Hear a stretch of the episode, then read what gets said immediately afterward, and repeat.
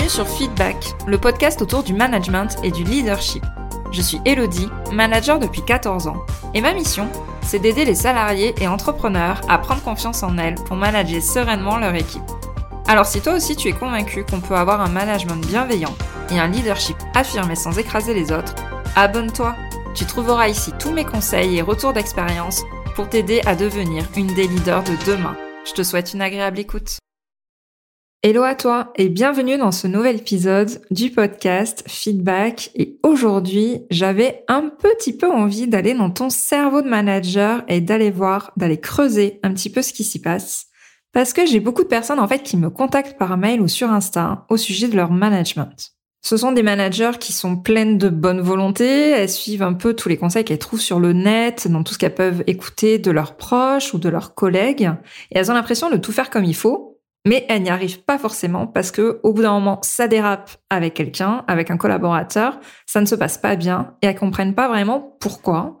Du coup, elles se sentent un peu démunies et désemparées car elles ont l'impression en fait de, bah, de ne pas être de bonnes managers tout simplement et qu'elles n'y arriveront jamais.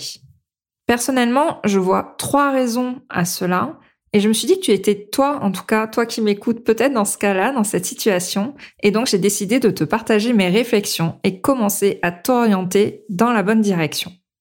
Alors la première raison évidente pour moi par rapport à cette remise en question de son management, c'est que la plupart du temps, tu t'éparpilles, tu cours de partout, tu fais beaucoup trop de choses en même temps.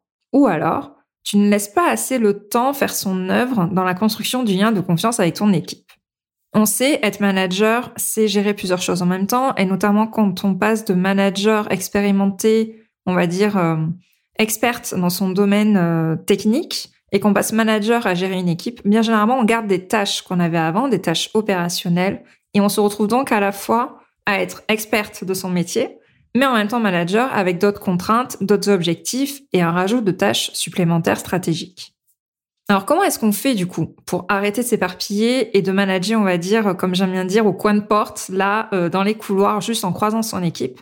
Eh bien, on se pose et on cale des moments pour des échanges qualitatifs avec son équipe et de façon individuelle.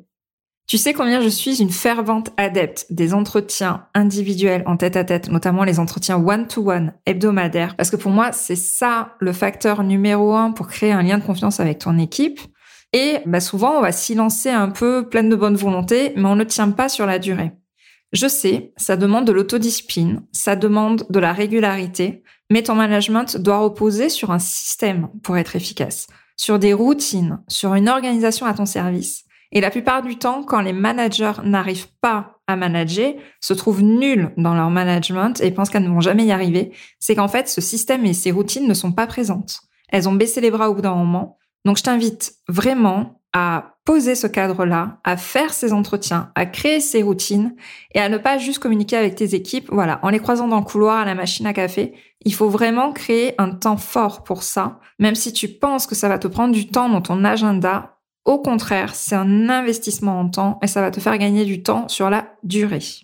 La deuxième raison qui explique souvent que les managers ont envie de baisser les bras et n'y arrivent pas, c'est parce que les managers manquent de clarté sur les éléments essentiels de leadership. Ça veut dire son pourquoi, sa vision, ses valeurs. Alors c'est peut-être la première fois que tu entends parler de ça parce que c'est quelque chose dont on parle très très peu dans le milieu du management. Et je vais faire un épisode la semaine prochaine sur l'importance de la définition des valeurs parce que c'est une vraie boussole pour tes décisions. Mais le pourquoi et la vision sont tout aussi importants. Et là, je t'invite à te poser les bonnes questions celle qu'on se pose jamais au final. Je t'invite à te demander pourquoi tu es manager. Qu'est-ce que tu fais à ce poste en fait? Pourquoi t'es arrivé là? Et qu'est-ce qui t'anime quand tu te lèves le matin? Demande-toi aussi quel est le cap que tu veux donner à ton équipe. Qu'est-ce que tu veux vraiment en fait en tant que manager? Pose-toi 5 minutes, une heure, réfléchis un peu à tout ça, parce qu'on ne le fait jamais, on est un peu dans ce tourbillon de 46 000 choses à faire, et on prend pas le temps de réfléchir sur soi, sur son métier, sur sa posture, sur son rôle et sur ce qu'on veut vraiment amener à son équipe, sur ce qu'on veut vraiment amener dans sa carrière professionnelle en tant que manager. Et pour moi, c'est un travail central, c'est un travail indispensable qui n'est juste jamais fait quand on est propulsé manager. Il est jamais fait dans les formations en management, il est jamais fait quand on arrive dans une prise de poste. Du coup, c'est un peu pour ça que j'ai voulu commencer par ça dans Manager 360 parce que c'est fait nulle part ailleurs, mais moi, pour moi, c'est vraiment indispensable à ce poste et à ce rôle de manager. Une fois que tu as tes valeurs, ton pourquoi et ta vision qui sont clairement définis, eh ben, tout devient plus limpide, plus simple et beaucoup plus rassurant quand on est en train de manager des équipes. Enfin, la troisième raison qui te donne l'impression de faire tout ce qu'il faut mais que tu n'y arrives pas dans ton management, c'est ton mindset. Alors le mindset, c'est ton état d'esprit, c'est ce qui se passe dans ton cerveau, c'est en fait toutes les croyances ou les freins que tu te mets par rapport à ton activité. On est en fait notre pire ennemi. On se retrouve à s'auto-saboter, à se tirer nous-mêmes des balles dans le pied et on n'en a pas forcément conscience. Et c'est là où il y a souvent un vrai blocage et qui peut durer des années si on ne s'en rend pas compte. Il y a vraiment tout cet ensemble de croyances dans notre cerveau et je suis sûre que quand je vais commencer à te les lister, tu vas dire mais oui, bien sûr, c'est moi. bien évidemment. Souvent, tu te dis mais que vont penser les autres si je fais ça? Je dois être parfaite aux yeux de ma hiérarchie. Je ne dois montrer aucune faiblesse vis-à-vis de mes équipes. Ou alors, euh, si Jean-Pierre me reproche ça en réunion, c'est qu'il a forcément raison. Spoiler alerte, non, Jean-Pierre n'a pas toujours raison, tu vois les autres le voient bien que je suis pas légitime à ce poste. Ils vont bien finir par s'en rendre compte. Ils vont bien finir par me démasquer et ils vont mettre quelqu'un d'autre à ma place et ma carrière va être ruinée. Enfin, j'exagère un peu, mais à peine. Parce que je sais qu'on a toutes ces pensées-là dans notre cerveau quand on arrive à ces postes de management et à responsabilité. Peut-être que tu te dis aussi, ben, je vois pas ce que je peux amener à mon équipe, ils sont tout à fait autonomes, je vois pas en quoi je peux les aider, je vois pas à quoi je sers, je vois pas ma valeur ajoutée. Ou même alors tu te dis peut-être que tu n'es pas capable d'être manager, tout simplement. Et ça, en fait, toutes ces croyances que tu as, eh bien, ça va te freiner dans ta posture de manager, mais ça va te freiner aussi dans toute ta carrière professionnelle parce que tu ne vas pas oser te mettre en avant en entretien, en entretien d'embauche, en entretien individuel, peu importe. Tu ne vas pas oser postuler à certains postes parce que tu penses que tu t'es pas faite pour ça, que t'as pas les diplômes pour ça, que t'as pas l'expérience pour ça. Or, si tu veux vraiment avoir une carrière professionnelle qui te ressemble, si tu veux vraiment une carrière professionnelle qui correspond à ton image de la réussite, ta posture de leader passe en premier par ton mindset. Donc c'est important de te libérer de ces freins et de ces croyances. Et j'irai même plus loin. Et c'est pour ça que je dis que le mindset est l'une des raisons qui fait que tu as l'impression de faire tout ce qu'il faut mais que tu n'y arrives jamais. C'est qu'en fait, en management, c'est pas les outils ou les techniques qui vont faire que tu vas être une bonne manager. Pour moi, c'est vraiment du 50-50.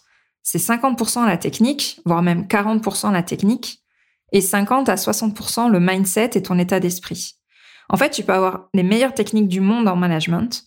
Tu peux être la meilleure manager d'un point de vue outil et tu peux passer des heures entières à tester, à te renseigner sur des outils de feedback, de délégation, d'entretien, etc.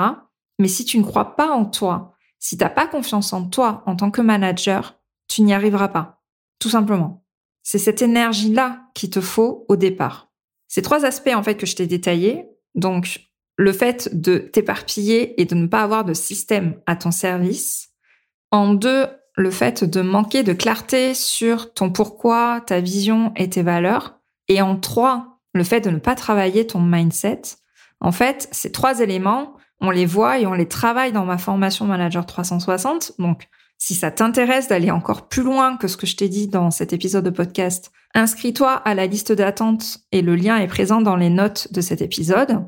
Et si jamais tu écoutes cet épisode à sa sortie, donc là en février 2023, je t'invite à me retrouver à la masterclass gratuite que je donne les 7 et 9 mars et où je vais te dévoiler les trois secrets pour manager avec sérénité et confiance en 2023. Tu vas voir, c'est euh, un moment qu'on va passer en live 45 minutes, une heure, ça va être fun, ça va être sympa et je vais vraiment te donner toutes les clés pour manager au mieux ton équipe. Tu ressortiras forcément avec un plan d'action que tu pourras mettre en place direct après la masterclass. Pareil, le lien est directement disponible dans les notes de cet épisode. J'espère que ces trois conseils t'auront été utiles et t'auront aidé à prendre confiance en toi dans ce rôle de manager. Je te remercie pour ton écoute et je te dis à la semaine prochaine. Je te remercie d'avoir écouté cet épisode jusqu'au bout. Si tu l'as apprécié, je t'invite à t'abonner sur ta plateforme préférée et à me laisser un commentaire 5 étoiles. On se retrouve au prochain épisode pour parler management et leadership.